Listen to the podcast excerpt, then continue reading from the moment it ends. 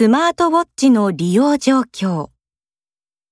スマートウォッチとは、スマートフォンやインターネットと連携し、様々な機能が使える腕時計型のものである。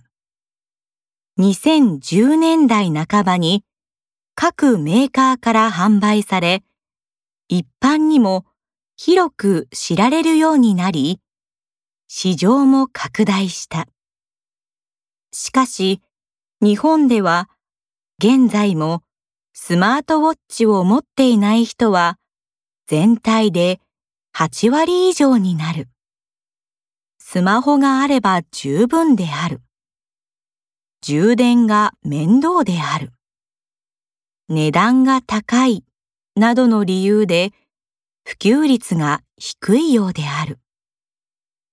持っている人は15%近くいるが、持っていても利用しない人はその3分の1もいるようだ。